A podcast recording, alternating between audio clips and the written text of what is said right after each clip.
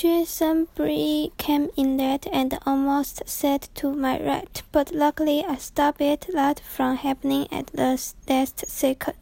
杰森·布里尔迟到了，差点就要坐在我右边，幸亏我在最后一秒及时阻止悲剧发发生。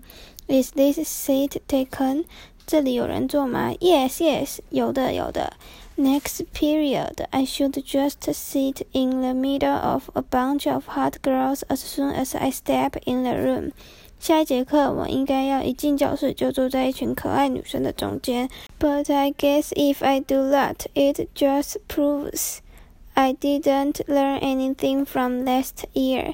但我猜，如果我这么做，只是证明我没有从去年的经验中学到教训。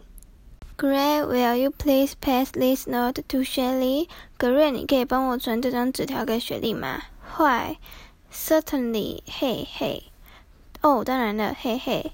Greg is a dork. 格瑞是白痴。Man, I don't know what is up with girls these days. 天啊，我真不知道现在女生都在想什么。It used to be a whole lot simpler back in elementary school. 以前读小学的时候，事情可简单多了。The idea was if you were the fastest runner in your class, you got all the girls. 只要你是全班跑最快的，所有的女生都很崇拜你。And in the fifth grade, the fastest runner was Ronnie Mac Michael. 五年级的时候，我们班跑最快的是罗尼麦考伊。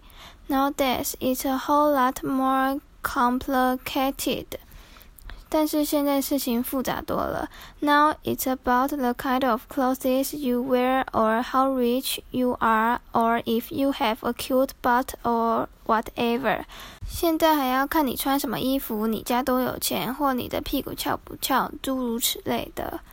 And kids like Ronnie Michael are scratching their heads wondering what the heck happened. 像罗尼麦考伊之类的男生就只能抓抓头，搞不清楚到底发生了什么事情。The most popular boy in my grade is Bryce Anderson。我们全年级最受欢迎的男生是布莱斯·安德逊。